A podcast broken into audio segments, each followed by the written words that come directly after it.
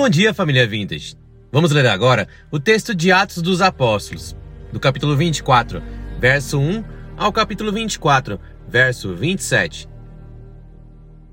Paulo é acusado diante de Félix. Atos 24, do verso 1 ao verso 9. Cinco dias depois, o sumo sacerdote Ananias foi até Cesareia, com alguns anciãos e com um certo orador, chamado Tértulo, os quais apresentaram ao governador a sua acusação contra Paulo. Depois que Paulo foi chamado, Tértulo passou a acusá-lo, dizendo: Excelentíssimo Félix, tendo nós desfrutado de paz perene por meio do Senhor e tendo sido feitas por seu providente cuidado, notáveis reformas em benefício deste povo, sempre e em todos os lugares reconhecemos isto com profunda gratidão.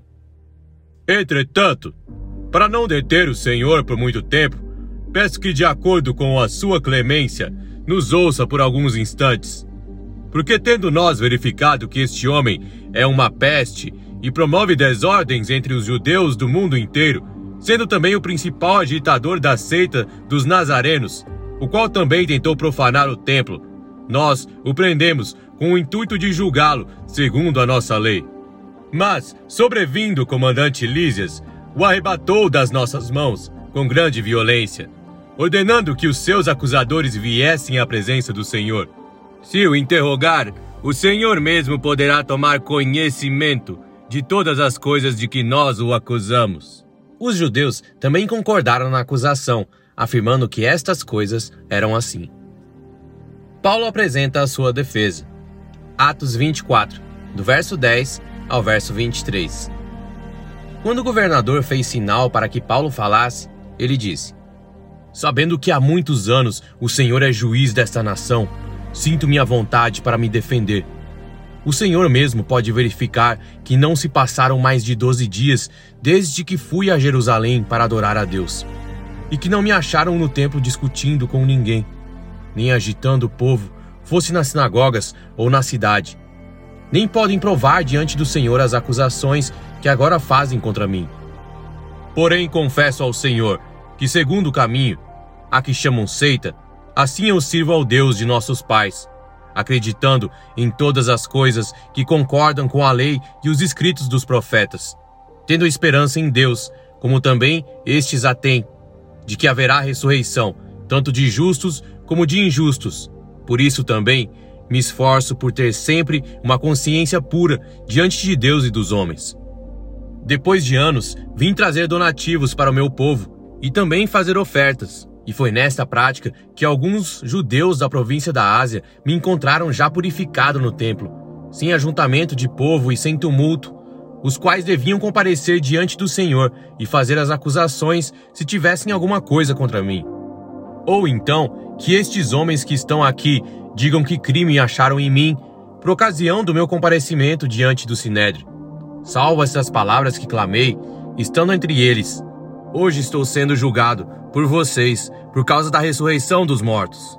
Então Félix, conhecendo mais acuradamente as coisas relacionadas com o caminho, adiou a causa, dizendo: Quando chegar o comandante Lísias, tomarei uma decisão a respeito do caso de vocês. E ordenou ao centurião que conservasse Paulo na prisão, tratando-o com tolerância e não impedindo que os seus próprios o servissem.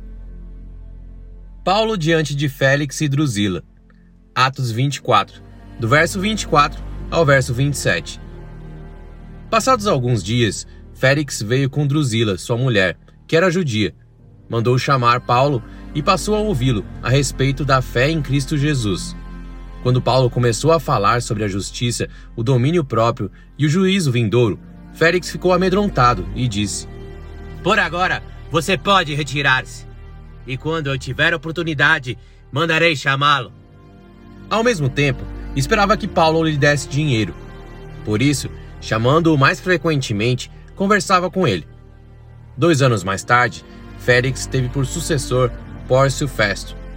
E como Félix queria assegurar o apoio dos judeus, manteve Paulo encarcerado.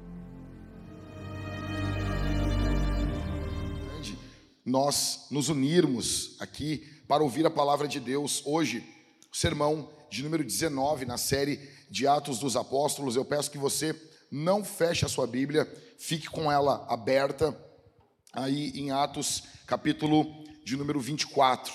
Bom, basicamente o que nós temos aqui? O apóstolo Paulo, ele vai ter que se defender diante de um tribunal.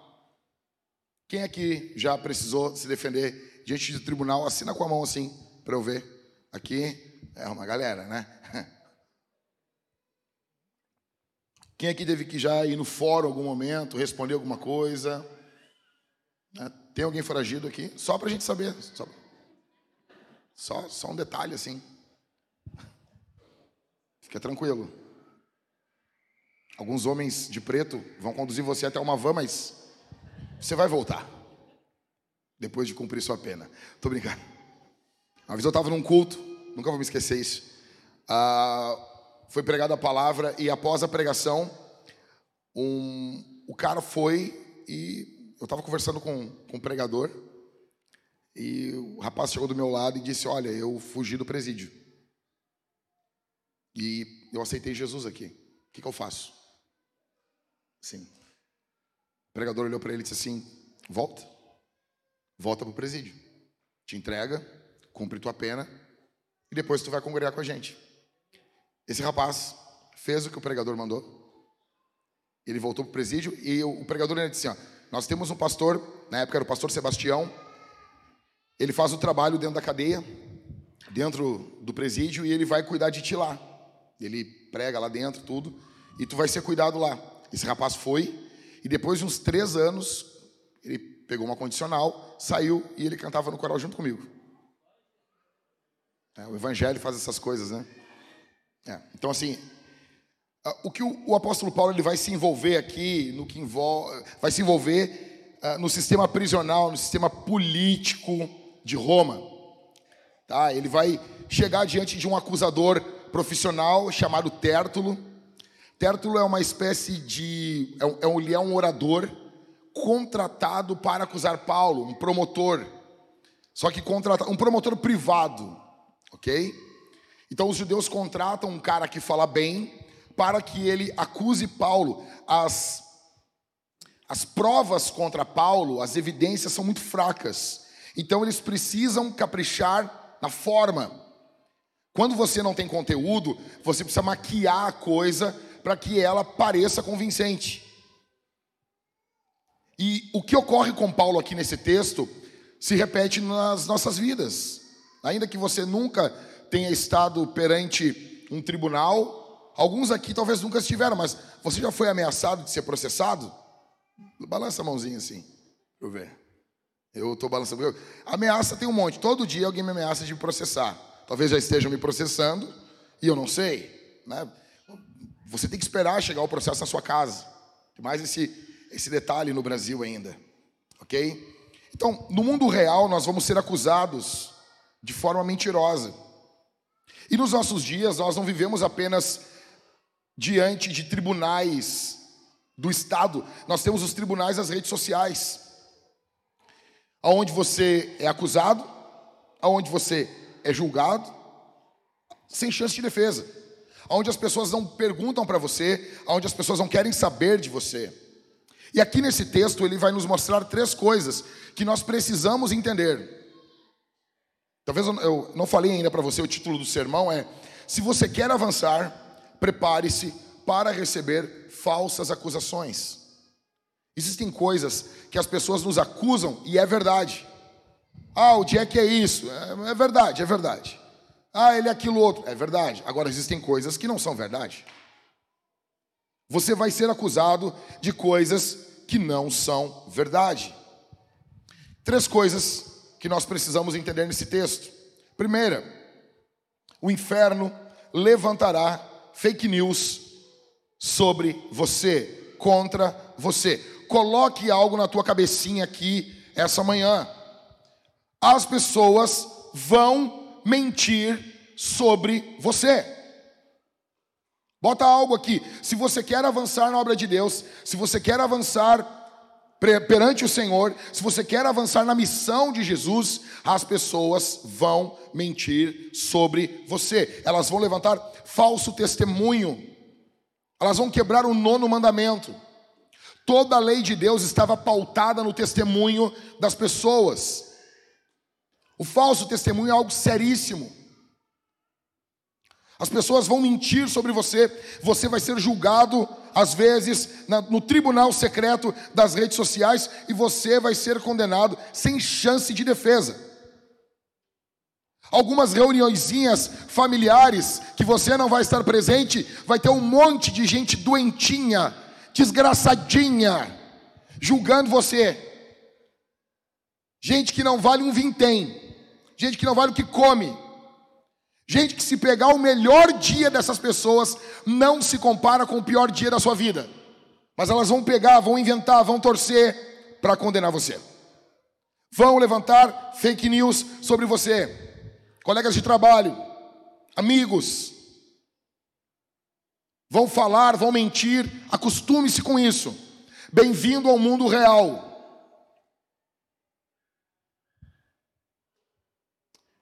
E para nós entendermos com base nesse texto, olha comigo aqui.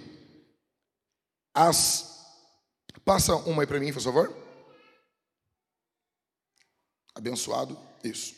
As fake news normalmente elas são assim. Primeiro, as fake news elas são feitas quase sempre por pessoas lisonjeiras. Deixa eu explicar para você o que é lisonja. Lisonja é uma palavra boa, um elogio, um encorajamento, mas que visa não o bem de quem o recebe, mas o bem de quem o faz. Pessoas que vão elogiar você para elas terem destaque na sua vida. Ok? Então, as fake news normalmente são feitas por pessoas lisonjeiras. Veja, no, te, no texto aqui, quando o Tértulo ele começa falando, no verso de número 2, depois que Paulo foi chamado, Tértulo passou a acusá-lo, dizendo: Olha como ele começa.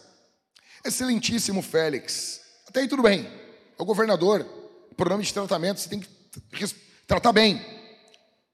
Tendo nós desfrutado de paz perene no meio, por meio do Senhor, e tendo sido feitas por seu providente cuidado, notáveis reformas e benefícios desse povo, sempre em todos os lugares, reconhecemos isto com profunda gratidão. Nota que a forma que Tértulo fala com Félix é uma forma lisonjeira. Por quê? Quantos caras tiveram que levar Paulo até Félix. Você se lembra semana passada? 400 e? Hã? 470 caras. Vamos arredondar aqui? 500. Quase 500 caras. Que jossa de lugar é esse que tem paz que 500 caras têm que proteger um? Você imagina isso? Eu trabalhava uh, como segurança de banco, sim, já largaram uma arma na minha mão e pediram: nos proteja. Era muito emocionante. E daí o meu supervisor chegou um dia e eu disse: cara, tá complicado aqui o posto aqui. Aí ele veio falar uns negócios, eu expliquei para ele: não, aqui o posto é tranquilo. Eu disse: eu falei assim, Eduardo, não é tranquilo. Não é tranquilo. Eu disse: não é tranquilo. Vocês me dão uma arma, munição e um colete à prova de balas. Não é tranquilo. ok? Quando eu vou no Gabriel cortar o cabelo, eu não vejo o Gabriel de colete. A prova de balas, de colete às vezes ele está usando. Né?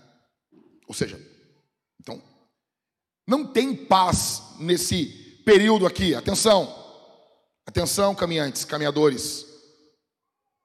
Não tem paz. Uma outra coisa, Félix, segundo a história, ele contratou assassinos para matar um sacerdote chamado Jonatas. Ou seja, ele não é um bom governador. Mas Tértulo, a fim de acusar Paulo, elogia Félix. Por quê? Tértulo é um lisonjeiro. Ele quer levantar mentiras contra Paulo. Então, para levantar mentiras contra A, ele vai elogiar B. Quase sempre vai ser assim. O ódio une as pessoas. Você pode ver isso. O ódio vai unir as pessoas. As pessoas se unem pelo ódio. Então, em primeiro, cuidado com a língua lisonjeira. Gente que chega elogiando muito. Gente que chega, sabe? Muito pimpão, muito isás. Sabe quando Chaves, isás, isás, um sanduíche de presunto, e nós vamos aqui. Hum, cuidado, cara. Cuidado. As fake news normalmente começam assim. Em segundo, as fake news normalmente são acusações pessoais. Olha o verso 5 comigo. Ele diz: Você é louco. Porque tendo nós verificado que esse homem é uma uma peste. Como é que tu, como é que tu responde isso? Cara, tu é uma peste. Tá, como é que eu provo que eu não sou uma peste? Porque esse, esse, essa acusação, ela não é uma acusação contra algum ato de Paulo, ela é uma acusação ad hominem, ela é uma acusação contra a pessoa de Paulo. Pessoas que levantam fake news, normalmente, elas não debatem sobre fatos, elas acusam você.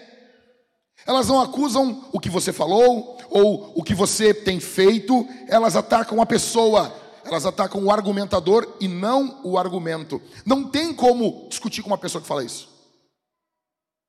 Esse Paulo, ele é uma peste. Bota na tua cabeça, santo. Eles vão acusar você. Eles vão atacar você. É sobre isso e tá tudo bem. OK? Só que a coisa vai apertando um pouco. E terceiro, são acusações criminais. Verso 5. O pessoal está fazendo churrasco lá fora, lá, no abraço.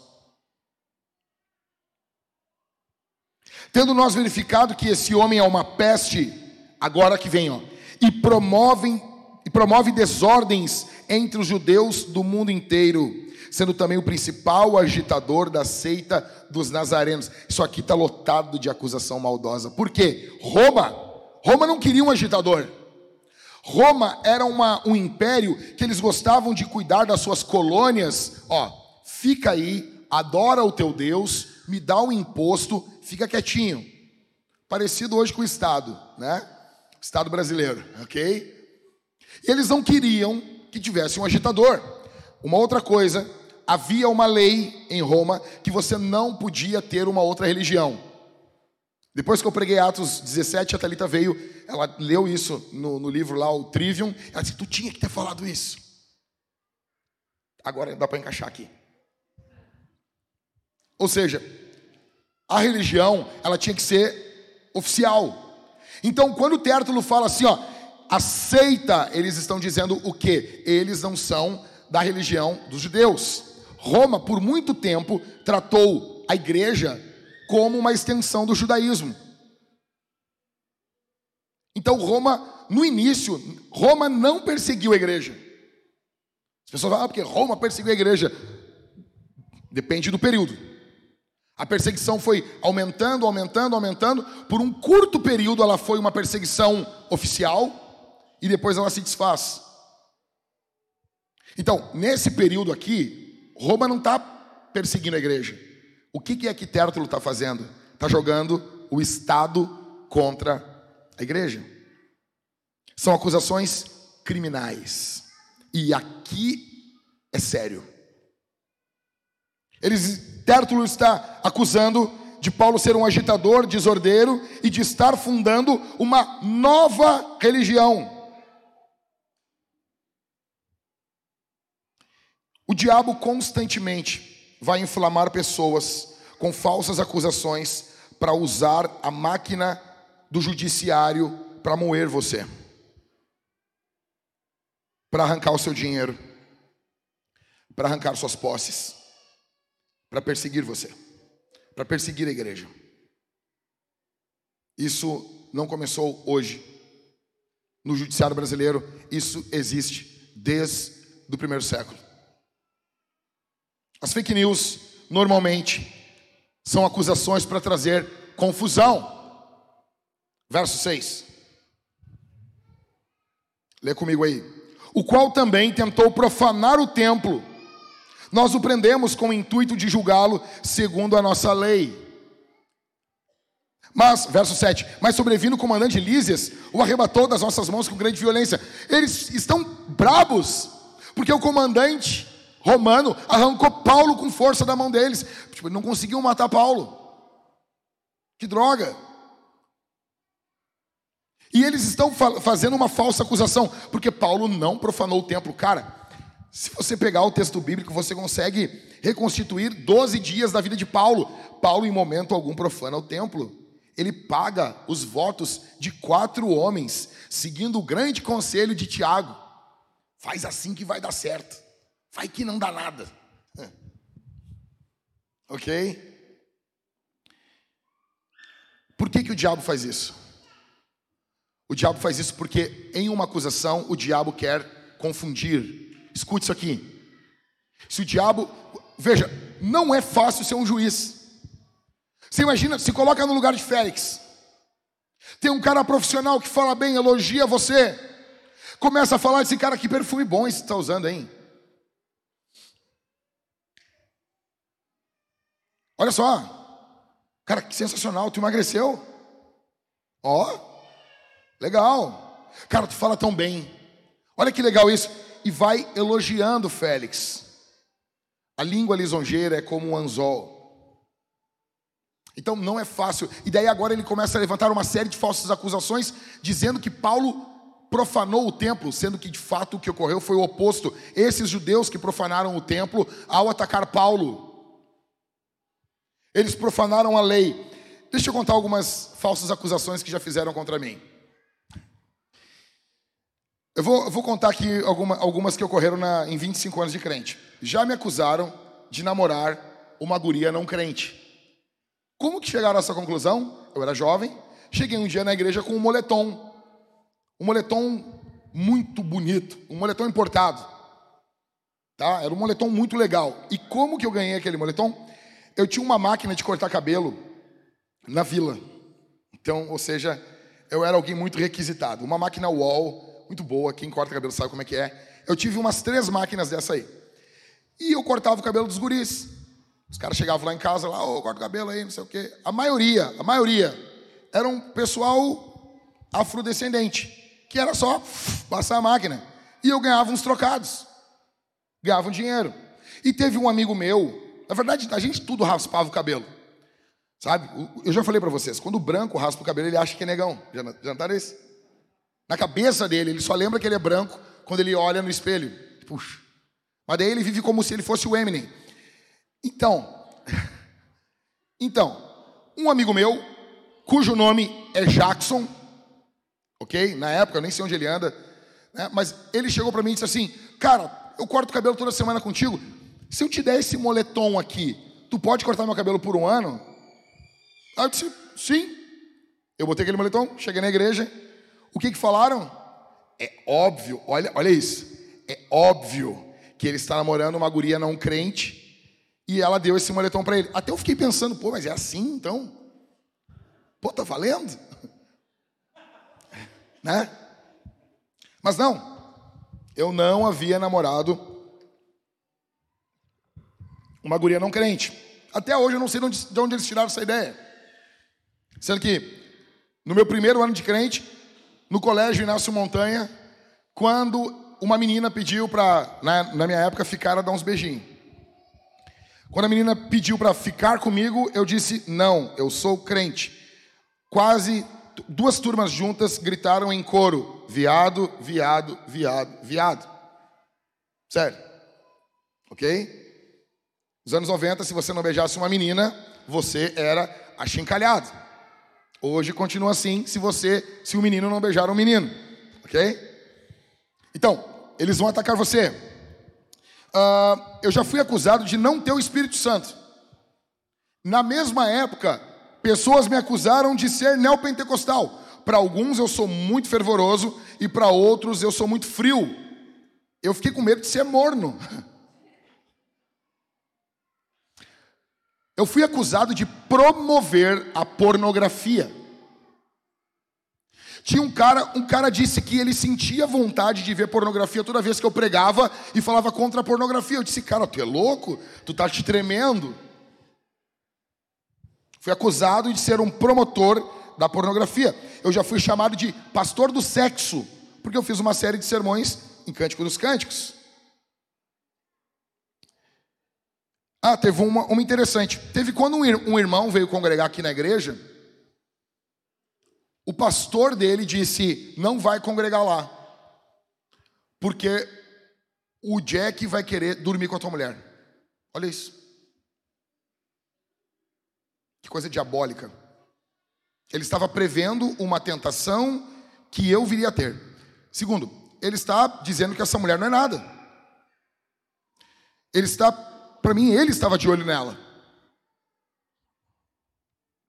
Ah, eu fui acusado de intolerância religiosa, discurso de ódio, porque eu falei que uma, uma divindade de uma religião é um demônio. Mas não é. Tá bom, então não é. Eu acho que é. Acabou. E eu estou sendo intolerante. Ah, eu fui acusado para levantar que eu fui acusado de mentir para levantar ofertas não para mim, para um plantador de igreja. Acusaram dizendo que eu estava criando drama para levantar uma oferta para o Alexandre Lozado. A esposa dele estava para ganhar nenê e ele estava sem nada de dinheiro em casa. E eu levantei acho que uns 1.500 reais de oferta para ele. Eu pedi que as pessoas ofertassem no ministério dele. Como o bebê não nasceu naquela semana, ela estava para ganhar nenê, já estava com alguns dedos de dilatação, mas como o bebê não nasceu naquela semana, Pessoas dessa igreja, da igreja do Alexandre, disseram o quê? O Jackson está fazendo drama na internet para levantar dinheiro para ti. Porque não nasceu teu filho ainda. Então o ideal seria o caos. Eu fui acusado de não amar os meus familiares, porque alguns deles são loucos, fizeram o um inferno em suas vidas e eu não permito que eles façam esse mesmo inferno na vida da minha casa e das minhas filhas porque minha esposa e eu protegemos as nossas filhas. E você vai ouvir ainda muito isso aí. Ah, o Jack não cuida do fulano, não cuida do Beltrano, não cuida. Você vai ouvir ainda isso aí. Ah, eu fui acusado que o meu pai morava num quartinho nos fundos da minha casa e que eu escondia o meu pai. Era uma irmã que congregava aqui na Vintage. Essa é a melhor. Você não sabe? Tem um quartinho lá no fundo lá. E ele esconde o pai dele lá. Velho. Velho. Veja, veja, veja só. Digamos, amanhã depois, a Maria cresce e eu estou andando com ela de mão dada. Alguém vai dizer assim: Eu vi o Jack de mão dada com uma loira. Minha filha, tá bom? Isso é uma mentira barra invenção. A pessoa viu eu de mão dada com uma loira, mas era minha filha, ok? Então a pessoa viu algo e a partir daí ela mente. Isso é ruim, mas dá para dar um desconto para esse safado sem vergonha, ok? Agora, existem pessoas que elas não têm nada e elas tiram uma história do zero. Esse pessoal é sensacional. Eu admiro, eu admiro quem tira uma mentira do zero, velho. É um zoio de inferno, cara. Dizer que o meu pai morava num quartinho nos fundos da minha casa. Essa foi sensacional, cara. O que, que eu estou querendo dizer aqui? Velho, vão mentir sobre você o diabo vai levantar fake news contra você. Prepare-se. Prepare-se. Prepare-se. Tenha isso na sua cabeça. Fique preparado. Em segundo, você precisará se defender. E aqui, aqui, cara, eu vou me diferenciar da maioria dos pregadores. Você vai ouvir de muitos pregadores e vários que eu admiro. Não se defenda. Fique quieto e Deus pelejará por você. Fique parado e vede quão grande livramento o Senhor dos exércitos dará por você, pequeno gafanhoto. Eu acho tudo isso uma porcaria. Bullshit. Porcaria. Uma montanha de porcaria. Veja, Paulo se defendeu. Paulo, o apóstolo, se defendeu. Dá uma olhada comigo. Não, sai daqui. Antes. Primeiro, acompanha comigo. Do verso 11 ao verso 13, Paulo vai provar que ele não é um perturbador. Ele pega cada argumento do Tértulo e ele esmaga. Paulo esmaga. Primeiro, Paulo prova que não é um perturbador. Ele foi para Jerusalém não para perturbar, para levar uma oferta. Aí foi aí que o Félix, ah, levar uma oferta, dinheiro. Por isso que no final do capítulo, Félix fica chamando ele a fim de querer tirar dinheiro de Paulo. Paulo vai dizer: fui levar uma oferta. Em segundo, Paulo prova que o caminho, a igreja, não é uma seita. Na mente de Paulo, escute isso aqui: os cristãos não são uma seita que saiu do judaísmo. Os cristãos são os verdadeiros judeus, adorando a Deus do jeito certo. A história fez o caminho, chega na igreja e está avançando. Então, na mente de Paulo, e corretamente, a igreja é a forma judaica de se evangelizar os povos, alcançar as nações. Então, Paulo está certo. Os judeus pararam ali no meio do caminho. Em terceiro, Paulo prova que não profanou o templo. E de fato não profanou.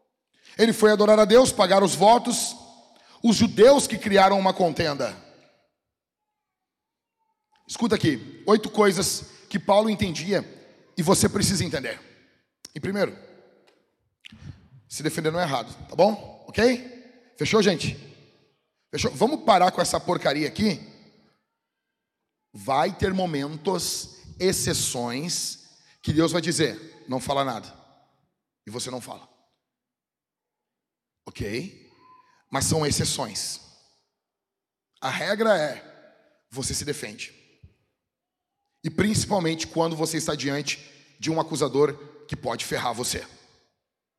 Se é um anão na internet, se é um, um, um, mosquito, sabe? Existem pessoas na internet que são mosquitos que, que você faz? Você não revida, você não fala, você ri. Você, você manda, um, você pega um GIF. Você pega um GIF. O, o, o, Twitter é demais. O Twitter tem GIF. Você vai no, no GIF do Twitter ali e você digita algumas coisas, vai vir uns GIFs muito engraçados. Você manda um GIF, você ri, você pensa coisas mais engraçadas, né, Viviane? Você.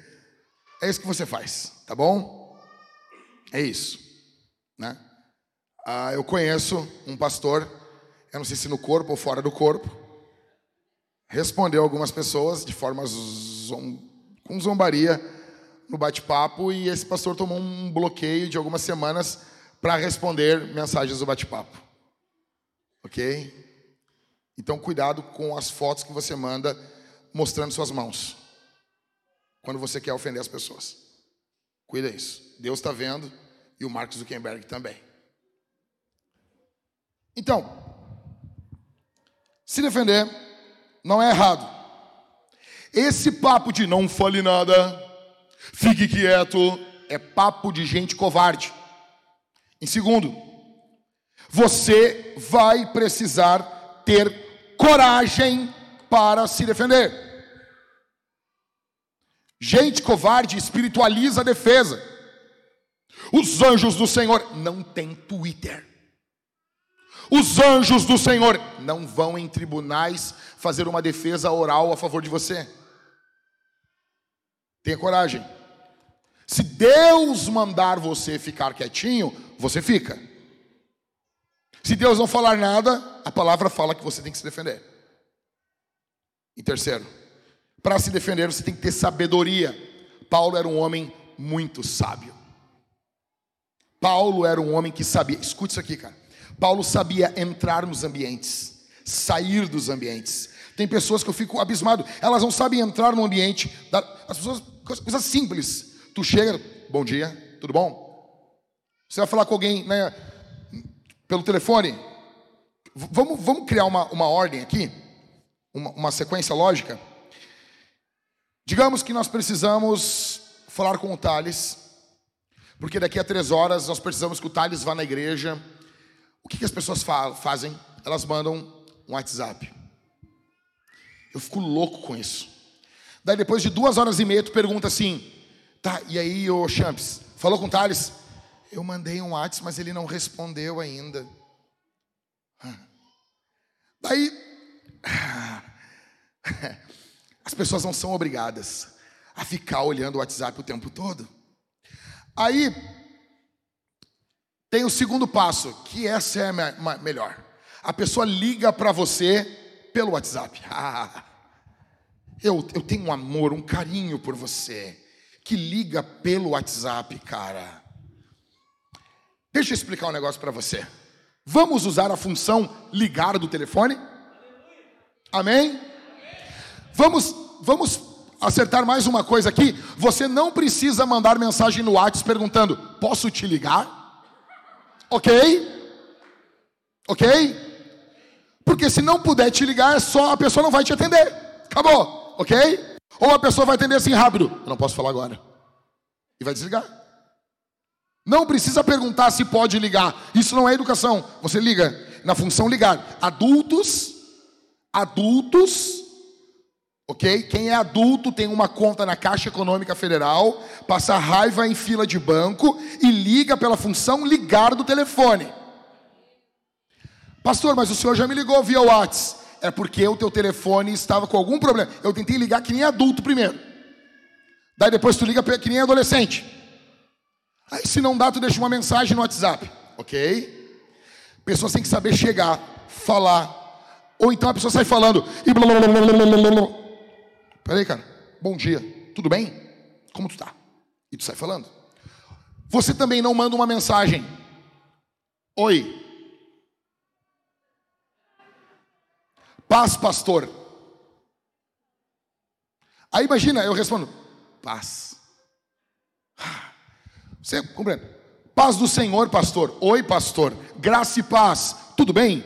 Então, tal, tal, tal, tal, tal, tal, tal, tal, tal, tal, tal. Paulo, ele tinha sabedoria. Ele sabia entrar no ambiente, falar com Félix, xingar ali Ananias, sua parede esbranqueada. Ó, oh, excelentíssimo Félix. Fulano isso. Você tem que ter sabedoria. Você precisa saber viver. Você precisa, alguém tem que explicar as coisas para você. E, e deixa eu explicar uma coisa. Talvez líderes de GC que estão aqui, me olhem aqui.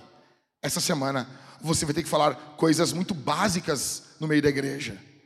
Em uma reunião da antiga Cavalo Branco, um dia eu estava na reunião e eu não sei por que naquela reunião de homens eu fui falar como que você limpa o seu ânus. E eu disse: última vez que você usa o papel, tem que ficar branco. Um rapaz que estava na Cavalo Branco, que congrega na nossa igreja, ele disse: tem que ficar branco. Ou seja, eu ensinei um homem que agora é casado a limpar as suas partes de nada. Até isso, como pastor, você vai ter que fazer. As pessoas não sabem viver. Então ensine coisas básicas. Paulo era um cara que para se defender, ele tinha que ter sabedoria. Um exemplo, cara, alguém aqui vai ser julgado. Você vai ter que falar para ele, não vai de boné no tribunal. Porque se deixar o cara vai. Mascando um chiclete. Se você comeu, você deve odiar barulho de boca. É uma vaca. Você não vai num tribunal mastigando chiclete. Saiba entrar e sair dos ambientes. Paulo, ele era claro. Cara, você tem que ter clareza para se defender. O que estão falando contra você? Estão falando isso. É verdade? Você não fica fazendo voltas e voltas e voltas, falando várias vezes a mesma coisa. Ei, Vai direto ao ponto. Quer casar? Quer ou não quer casar? Levanta a mãozinha. Homens, vai direto ao ponto. Fala. Larga tudo e vem comigo. Vamos encarar o perigo. Ok? Isso pode ser um sim de Deus para você, varão. Seja claro na sua defesa. Você vai se defender? Estão falando algo contra você? Cale a falsa acusação na hora. Muitas pessoas não falam nada. Fica estranho. Fica estranho. Em quinto, aqui eu quero que você grave isso aqui. Você não é um cidadão de segunda classe por ser cristão. As pessoas querem tratar você como se você fosse, ah, mas isso aí é, é, é, é religião. E? Qual o problema? Qual o problema que é religião? Os, os, os pastores amam, olha, eu nem vou, nem estou falando de religião, eu, eu tô. E aí, qual o problema? O que, que eles querem fazer agora? Que nós não podemos votar com base no que acreditamos, que nós não podemos viver com base no que acreditamos, não podemos ensinar os nossos filhos com base no que acreditamos. É um bando de figueira do inferno querendo definir como nós criamos os nossos filhos. Não. Não. Não. Não vai ficar assim. Então não aceite. Paulo nunca aceitou ser considerado um romano de segunda classe. Nananina, não. E olha só, um homem que entrou no céu antes de morrer. Você vai para 2 Coríntios, você vê, ele teve visões celestiais. E ele tinha muita noção de quem ele era nessa terra. Então, se, não quero saber quantas horas você ora, se você jejua, se você lê a Bíblia três, quatro, cinco vezes no ano. Eu quero saber se você sabe viver. Se essa sua leitura bíblica impacta o teu dia a dia. Porque eu sou teu pastor e a minha função aqui não é apenas pregar algo que traga um arrepio. Ai, olha só, o pastor pregou assim, ó. Olha só, olha só, aqui, olha aqui, tudo arrepio. Mas é o, é o vento entrando ali. Não, mas, mas olha aqui, olha só, olha só. Uh. Às vezes, o Espírito Santo vem, você é cheio, você vai chorar, você vai falar em línguas, mas você tem que aprender a viver nos dias que nós estamos vivendo. E eu amo você e eu quero que você saiba viver. Não aceite não, mas isso aí é porque tu é cristão. E qual o problema de eu ser cristão? Qual o problema? Joga, devolve. Sem tolerância religiosa. Devolve. Ah, porque agora vai ter a reunião na empresa sobre a diversidade. Diversidade de quê? De crenças? Vai ter o momento dos cristãos falar? E já fica esperando. Não, a diversidade. Diversidade. Ó, eu não me envolvo com isso. Eu sou. Aí nessa hora tu não pode falar, eu sou cristão. Não, eu sou evangélico. Não me envolvo com isso aí. Minha religião não permite. Joga essa nos peitos deles. Não aceite ser tratado como um cidadão de segunda classe por você ser cristão. Sexto, você tem direitos? Tem ou não tem? Então usa eles, pomba. Então usa eles. Os caras vão lá, vão dar varada em paz, não sei o que. Vocês vão fazer isso com o romano? Os caras, opa, pera, pera um pouquinho, pera pouquinho. Como assim? Romano? Eu paguei um dinheirão pela minha cidadania romana. Como é? E Paulo, mas eu tenho por nascimento, tenho de direito. Ok?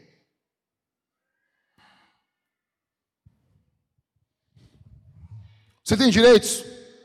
Usa eles. Usa os direitos. Para com essa coisa de dizer, não, veja bem. Para, usa os seus direitos.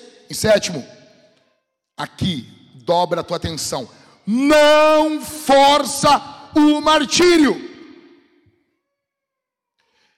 No segundo, terceiro séculos, havia uma, alguns cristãos que eles ficavam forçando serem mortos. Vários cristãos foram mortos por perseguição de Roma e alguns cristãos, se você estudar a história da igreja, eles forçavam o martírio e eles morriam.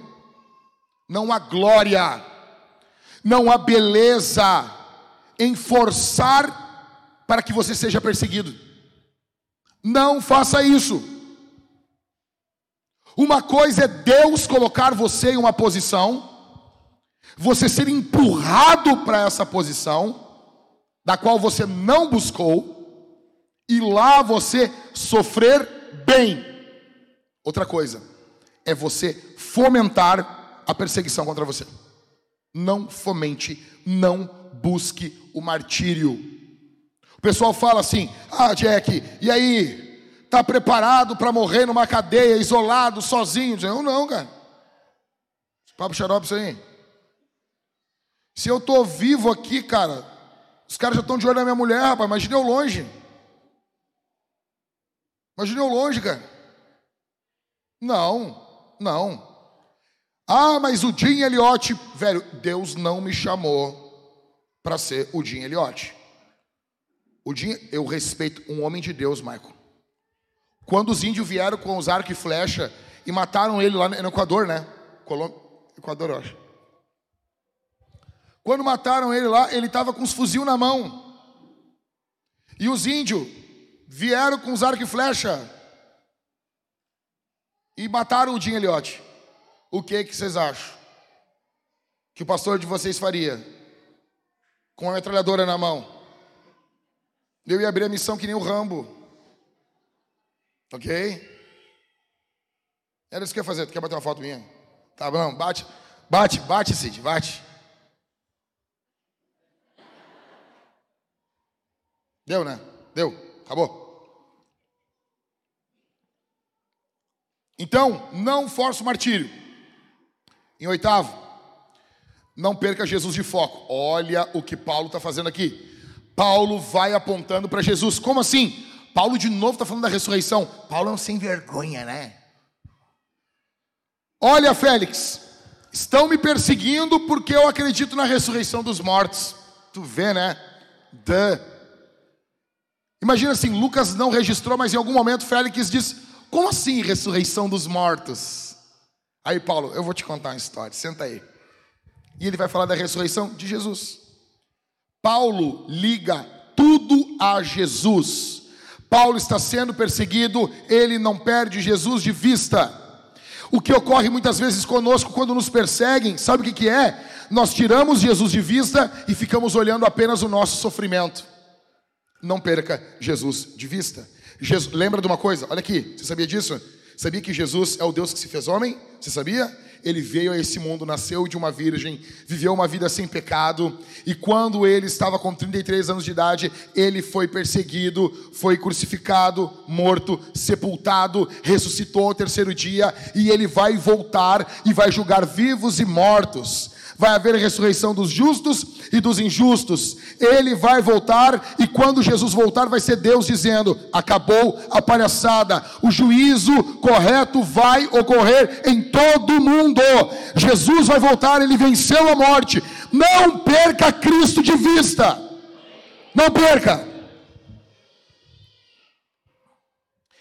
E último, homens ímpios julgarão você. Isso aqui é uma das coisas que mais me pega na Bíblia. Por exemplo, Herodes matou João Batista. Para para pensar isso aqui. Aquele vagabundo do Herodes. Chinelão. Chimbungo. Você para para pensar nisso? João Batista, um santo homem de Deus, aquela china velha, dançando, se refestelando na frente de heróis. Heróis me pede até metade do reino, que eu te dou metade do reino. Aquela sem vergonha. Chega ali na frente, eu quero a cabeça de João Batista, que vontade de chegar com uma doze assim, sabe? Pá! Libertem João! Eu leio a Bíblia, fico louco isso aí, cara. E o cara ainda sem vergonha ficou triste, porque não sei o que, mas pediu a cabeça do cara no profeta. Pediu a cabeça do profeta numa bandeja. Homens de Deus morreram na mão de ímpios. Isso é louco, cara. Mas vai acontecer. Homens ímpios vão julgar você. Félix é um homem ímpio. Ele é violento. Ele é adúltero. Veja, você vai ver no texto aqui que vem uma, ele com uma mulher chamada. Qual o nome da mulher? Drusila. Não bota esse nome na tua filha. Por favor. Por favor. Nós temos alguma Adriana aqui? Adriana? Adriana? Não? Não bote seu nome na tua filha também. Ok? Adriana quer dizer deusa das trevas. Ok? Ou entrevada. Ok? Não faça isso. Druzila também não. Não combina. Druzila! Não dá. O nome bom é quando você grita ele alto, assim, ó. Ah! Hum, soa legal. Tá bom? Aí o Félix vem com essa mulher, essa changa. A Druzila é uma judia. Ela era casada com outro cara. Druzila é bisneta de Herodes, que matou os bebês, lá em Mateus 2, para tentar matar Jesus. Ela é neta de Herodes, que matou João Batista. E ela é filha do Herodes, que matou Tiago, em Atos 12. Cuidado com quem tu casa. O que, que o Félix fez? Ele tirou essa mulher, essa filha, desses, desses, essa linhagem santa aí, ele tirou essa mulher de um outro cara para casar com ele. O que, que é que Paulo prega para ele? Vamos lá, vamos ler aqui para terminar o texto. Verso 22. Então Félix, conhecendo mais acuradamente as coisas relacionadas com o caminho, adiou a causa, dizendo: Quando chegar o comandante Lísias, tomarei uma decisão a respeito do caso de vocês. Olha aqui para mim. Lísias nunca foi lá, meu. Eu acho isso louco isso. Jesus muito louco. Lísias, ó. Paulo ficou preso dois anos. Verso 23. E ordenou ao centurião que conservasse Paulo na prisão, tratando com tolerância e não impedindo que os seus próprios o servissem. Ou seja, os irmãos chegavam e levavam os mantimentos, o que Paulo precisava. Essa é a primeira prisão de Paulo. Paulo foi preso duas vezes. Na primeira prisão, tranquilo, melzinho na chupeta. Vocês podem ver, os caras tratam o Paulo bem pra caramba. Na segunda prisão, que a coisa apertou, que é onde você lê em 2 Timóteo como que a vida do velho apóstolo encerrou. Aí, verso 24. Passado alguns dias, Félix veio com Drusila, sua mulher, que era o quê? Judia. Uma judia casando com um romano, imagina isso. Mandou chamar Paulo e passou a ouvi-lo a respeito da fé em Cristo Jesus. Então, Félix é um romano, é um ímpio. Ele se casa com uma judia. Ele, imagina o governante, ele chega na cidade e ele toma a mulher para ele. Tirou do seu marido com o uso de magia. A tradição vai dizer que Félix era adepto de magia. Sabe essa de trago a pessoa amada em três dias? Ok? Essa é velha, hein? Verso 25. Quando Paulo começou a falar sobre a justiça, o domínio próprio e o juízo vindouro. Olha, olha os três pontos do sermão de Paulo: justiça, domínio próprio e juízo vindouro. Félix ficou o quê? No original aqui, ele começou a tremer de medo. Félix ficou amedrontado e disse: por agora você pode se retirar. E quando eu tiver a oportunidade, eu vou mandar chamá-lo. Imagina, Paulo começou a falar tudo aquilo que Félix tinha que ouvir. Paulo está preso, cara. E Paulo começou a falar sobre domínio próprio, sobre não pegar a mulher do outro. Te controla. Começou a falar sobre justiça, não matar as pessoas e sobre um juízo que viria. Félix treme, ele é tocado pela mensagem, só que essa mensagem não produz salvação. Essa mensagem toca no coração dele. O que é que Félix faz? Félix abafa essa mensagem. E ele diz: ah, tá, tá, mas agora é hora de ver Netflix. Ah, Paulo, depois eu te chamo. Fechou? Tá. Outro. Valeu. Félix é um homem ímpio. O sermão de Paulo acerta em cheio o coração dele. Só que hoje as culturas, elas não são mais pecadoras. As pessoas, Elas não aceitam mais se você dizer isso é pecado, pecador. Não. As pessoas hoje, elas são doentes. Né? Não pode dizer, ah, um pecador. Nossa, não, não, não, veja bem. Ela é doente. Ela é doente. É, é doente. Claramente é um doente. Ok? As pessoas são imaturas, menos privilegiadas. A gente faz de tudo para tirar a culpa que as pessoas têm pelos seus atos. E deixa eu dizer uma coisa, biblicamente falando, não importa a sua condição mental, você é responsável pelo que você faz. Ah, pastor, mas isso é sério. Uhum, eu sei. A Bíblia não nega que haja doença mental. Existe. Mas até os doentes mentais são responsáveis pelo que fazem.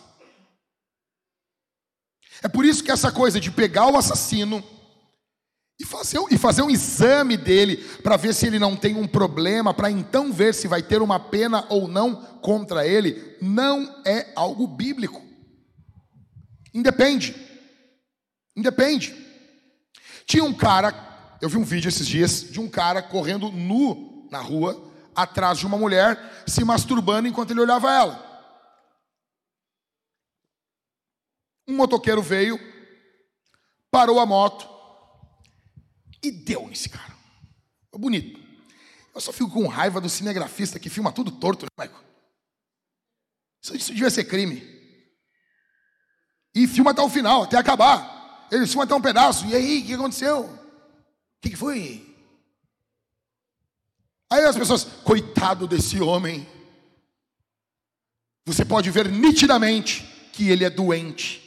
Ô oh, meu, eu fico louco se o cara está correndo pelado, com pinto para fora, se, se estimulando enquanto ele olha uma mulher, ele é doente. Por quê? Você conversou com esse cara? Você falou com esse cara?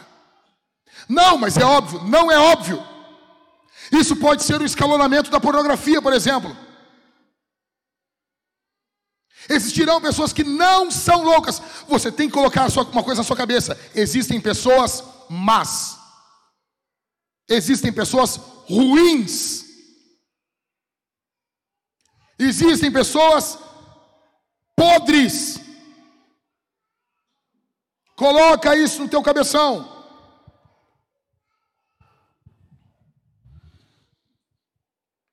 Hoje em dia, não, as pessoas são assim. Quem é que está julgando? Quem é que era para julgar aqui? Tá Paulo e Félix. Era para Paulo estar tá julgando. Era para Félix estar tá preso e Paulo julgando ele. Mas como é que está acontecendo aqui? Paulo está preso. E quem está julgando é Félix.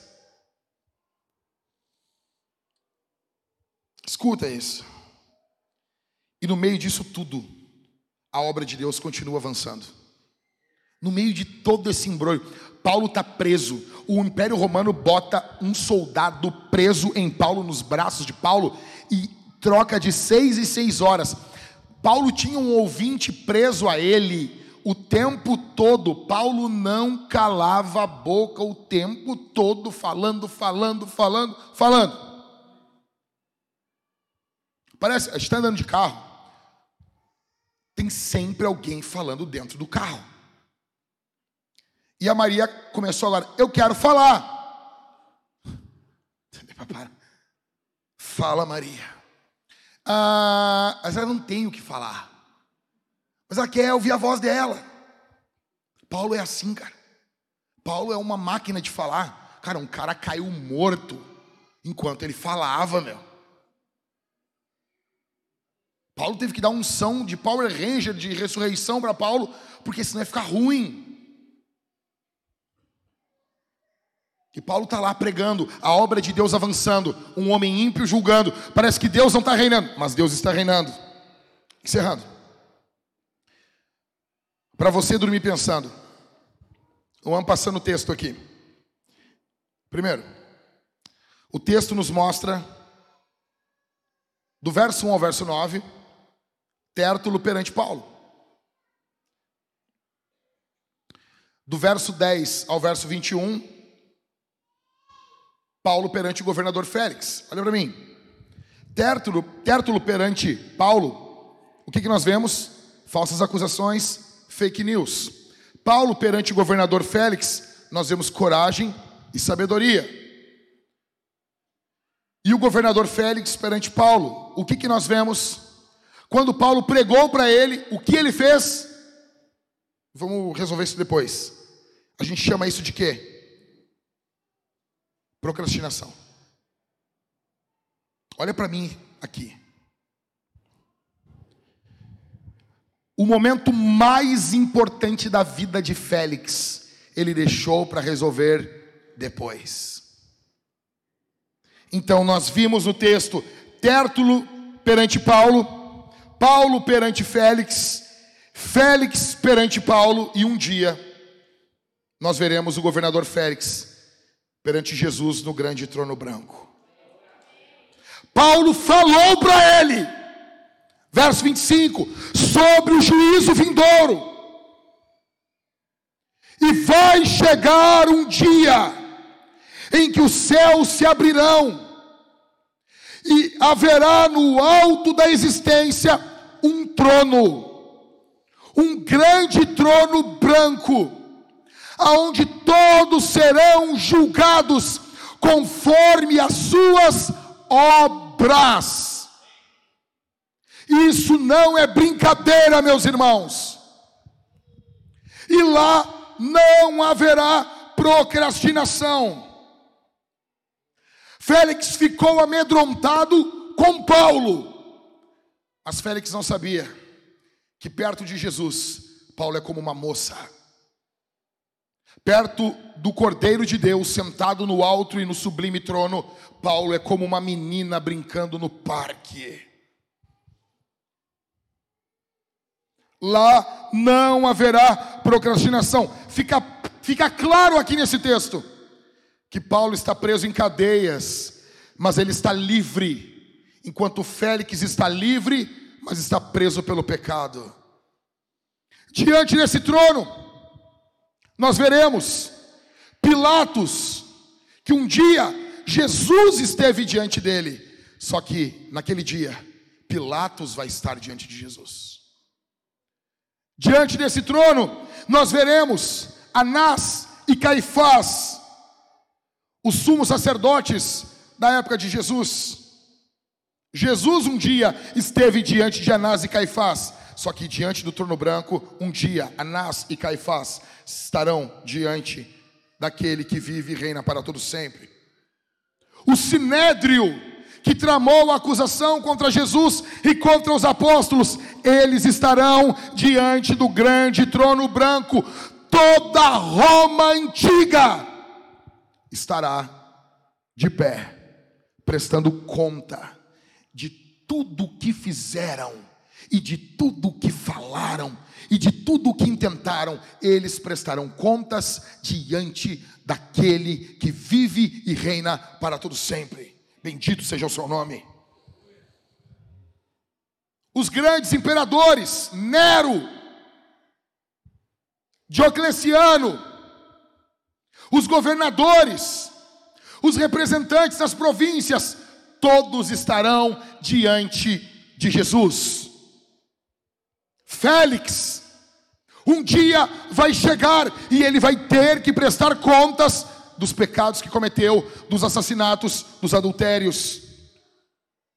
Festo, que ouve Paulo depois, vai ser obrigado a ficar diante do grande trono branco, e lá não haverá procrastinação. A, que, a questão aqui não é que apenas eles estarão diante do grande trono branco, você também vai estar. Você também vai estar.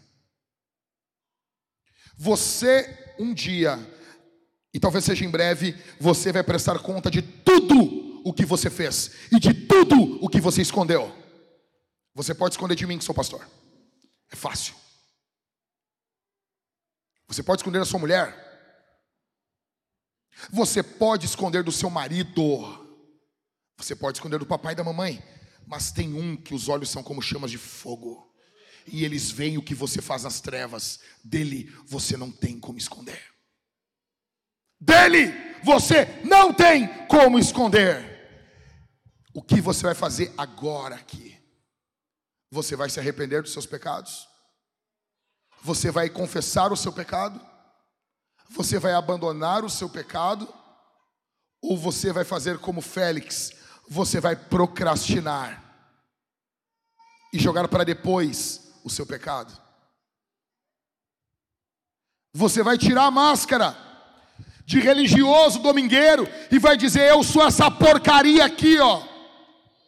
Eu pintei uma coisa para vocês o tempo todo e eu não sou isso. Eu sou isso aqui, ó. Sou isso. Eu preciso de graça. Eu preciso de perdão. Eu preciso de misericórdia. Me ajudem. E nesse momento, Cristo é o teu advogado. E Ele perdoa você. E Ele levanta você. E Ele acolhe você. Só que vai chegar um dia que Ele não, é, não vai ser mais advogado, Ele vai ser juiz. E Ele vai julgar você. O dia de se arrepender é hoje. Só que você é tentado a dizer: hum, Não, eu vou deixar pouco para depois. Deixa eu contar para vocês uma coisa. Tem uma ilustração que narra muito bem isso aqui. Muito bem. Certa feita, Satanás fez uma reunião no inferno com o intuito de levar o maior número de pessoas para lá. Se apareceu o primeiro demônio e disse: Eu tenho uma ideia. Satanás disse: Qual ideia? E ele disse assim: Eu vou à terra e eu vou espalhar por todo mundo que Deus não existe. Que Deus não existe. Satanás disse: Não, sei não. Em algum momento vai ter um pregador, vai ter um, uma igreja, e existem muitas evidências de Deus, isso aí não cola mais. Essa ideia é furada. Então, um segundo demônio se apresentou diante de Satanás e disse: Eu tenho uma ideia melhor. Qual ideia? Eu vou até, eu vou até a terra e eu vou proclamar pelos quatro cantos do mundo que o céu não é real Satanás disse: Não, essa ideia não é boa. Porque o ser humano tem um anseio da vida após a morte. Eles vão ouvir algum pregador e dentro deles já tem um anseio pelo céu. Essa ideia é ruim.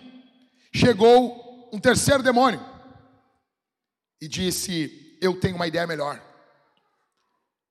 Eu vou proclamar que o inferno não existe que o inferno não é real. Então o diabo disse: Não, essa tua ideia é muito ruim.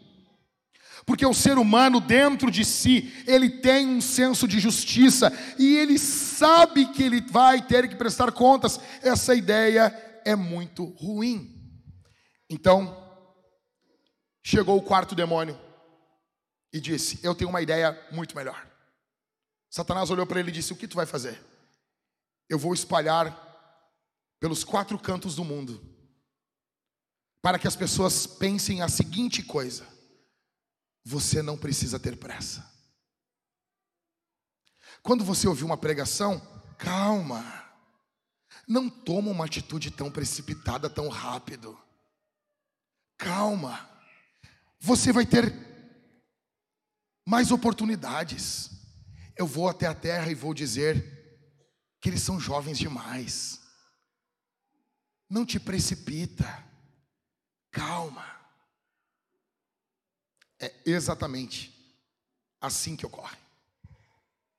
É exatamente assim que é pintado dentro da tua mente aqui essa manhã. É desse jeito. É dito para você que você não precisa mostrar quem você é. Que você pode viver do jeito que você vem vivendo. Só que isso é infernal. O diabo quer levar sua alma ao inferno. O diabo quer destruir você. Só que existe um que salva você aqui essa manhã. O nome dele é Jesus. Existe um que, se você jogar limpo aqui, e você se inclinar perante ele, ele não vai falar mentiras ao teu respeito. Mas quando você for entrar no céu, ele vai dizer: servo bom e fiel, foste fiel no pouco, sobre o muito te colocarei. Existe um que ama você aqui, existe um que perdoa você, existe um que levanta você, existe um aqui essa manhã que apaga os teus pecados, estende a mão sobre você, cura você com o poder do seu sangue. O nome dele é Jesus. O nome dele é Jesus. Eu quero dizer para você que há perdão aqui essa manhã, mas você vai ter que ser honesto. Você vai ter que ser honesta, independente de quem você seja. Talvez você faz parte do nosso time, talvez você faz parte da liderança e você vem vivendo uma vida dupla. Jogue limpo hoje. Jogue limpo. Não, mas se eu fizer isso, se eu falar, vai fazer um mal para a igreja. Não a sua condição dupla que faz mal à igreja. Jogue limpo aqui. Ah, mas eu já fiz isso. Se eu confessar esse pecado de novo, as pessoas vão perder a fé em mim. Elas precisam ter fé em Deus. Fica tranquila. A gente vai viver bem sendo incrédulo em você. Ok? Na verdade, a gente não tem fé em ninguém aqui. A gente tem fé em Deus, em Cristo. Ok? Tem perdão aqui. Tem graça aqui. E para cada pensamento de procrastinação, Jesus vem até você e ele diz: Isso é diabólico. Confie em mim. Confie em mim. Não faça como Félix. Não siga no pecado. Abandone ele hoje aqui. Hoje você está perante o Jack. Mas vai chegar um dia que você vai estar perante Jesus. E você e eu prestaremos contas àquele que tudo sabe. Por que a gente já não começa a fazer isso agora?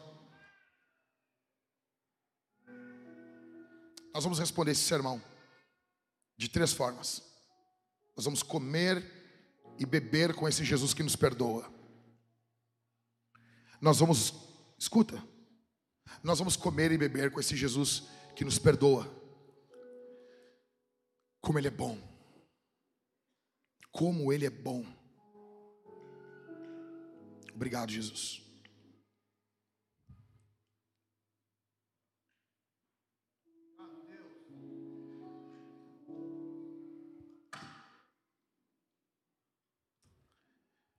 Aleluia. Nós teremos dois irmãos daquele lado, mais dois irmãos daquele outro lado. Nós vamos vir como pecadores pedintes, implorando pela graça dEle, implorando pelo perdão dEle. Nós vamos chegar na frente nós vamos estar diante do corpo e do sangue dEle, o corpo que foi moído por nós, o sangue que foi vertido por nós. Nós vamos pegar esse pão e nós vamos mergulhar no cálice bronze, que é vinho, ou no cálice dourado, que é suco, e nós vamos comer e beber de Jesus. Nós vamos comer e beber de Jesus. Depois, nós vamos cantar ao Senhor, nós vamos louvar ao Seu nome, nós vamos cantar os Seus feitos, nós vamos cantar a Sua graça. Nós vamos repetir esses hinos que cantamos no início com muito mais vida, com muito mais vigor, como resposta ao que foi pregado aqui. E também hoje nós serviremos a Deus com as nossas ofertas e os nossos dízimos. Nós sempre espalhávamos pessoas no prédio para receber oferta. Nós vamos a partir de hoje mudar isso. Ali atrás agora, nós vamos ter um balcão da contribuição. Você vai ali, onde tem aquele balcão preto escrito é tudo sobre Jesus, o QR Code está ali. As máquinas estão ali. O gasofilácio está ali, ali no balcão. E ali você vai ofertar, dizimar, ali, num local mais fácil de você encontrar desse lado aqui, ok? Nós vamos responder ao Senhor com uma grandiosa oferta. Veio sexta-feira aqui um querido irmão americano. Foi legal, eu falei com ele no final ali. Aí ele disse: Eu gostei demais aqui. Sabe, esse prédio assim feio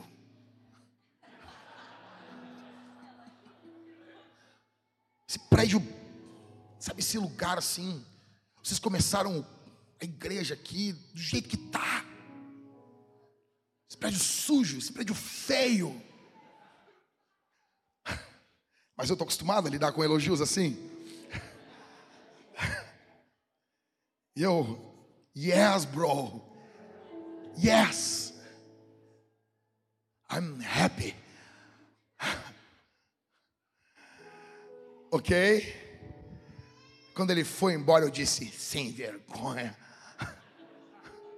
Nós vamos deixar isso aqui nos trinks, cara. Ok? Então, seja sincero, o prédio está horrível mesmo. Ele não mentiu. Nós vamos arrumar isso aqui. Nós precisamos arrumar. Por quê? Porque é para Jesus. Porque é para Jesus. Ah, não, não é para Jesus. Cara, tudo é para Jesus. Nossas esposas entram aqui, nossos filhos entram aqui. Nós recebemos visitantes aqui. Tua casa não tem um piso assim, ó. Tua casa tem um piso melhor. Então nós queremos o melhor para a casa de Deus. Ai, é sim, onde a igreja se reúne é a casa de Deus. Para com isso. Ah, mas esse lugar não é santo. Quem disse? A terra toda é do Senhor. Claro que é. Nós vamos ser generosos. Nós queremos arrumar, nós queremos. Ó, você pode ver ali, ó. Está instalado três ar-condicionados. Semana passada estava um calor, né? Nós pensamos em passar o culto para a noite. Nós precisamos, de mais ar-condicionados, precisamos fechar, pintar esse teto, precisamos arrumar as luzes. É muita coisa que nós precisamos. E isso demanda recursos. Recursos. Recursos. E nós seremos generosos na obra de Deus. Vá até o balcão da contribuição e contribua. E se você está aqui, não saia sem confessar o seu pecado. Chame sua esposa, chame seu esposo, jogue limpo. Jogue limpo. Quem confessa tentação não confessa queda. Ok? Amém? Feche seus olhos. Feche seus olhos. Pai nosso, aqui está o teu povo, remido, lavado, comprado pelo poder do sangue do Cordeiro. Pai, aqui estão os teus filhos. Aqui estão os teus filhos carentes da tua provisão, carentes de que o Senhor derrame água e limpe eles, carente que o Senhor derrame vida sobre eles, em nome de Jesus. Que haja arrependimento aqui, verdadeira vida, que não haja procrastinação, em nome de Jesus. Em nome de Jesus, Senhor, a minha pregação, ela é muito simples. Meu vocabulário é curto, a minha forma de pensar é limitada mas o Senhor é ilimitado. Mas o Senhor pode pegar esses cinco pães e dois peixinhos desse sermão e alimentar o teu povo essa manhã. O Senhor pode matar sede, sede de vida, sede de existência, sede de perdão, sede de graça. O Senhor pode pegar isso aqui e injetar dentro do coração do teu filho, da tua filha que está aqui essa manhã, em nome de Jesus. Que haja restauração, que haja santificação, que haja santidade, alegria, pelo poder do nome, pelo poder do sangue que todos os demônios mentirosos que mentem, mentem, mentem, mentem, mentem nas mentes e corações aqui essa manhã, esses demônios sejam expulsos e que haja liberdade, que haja vida que haja verdadeira vida, que haja vida.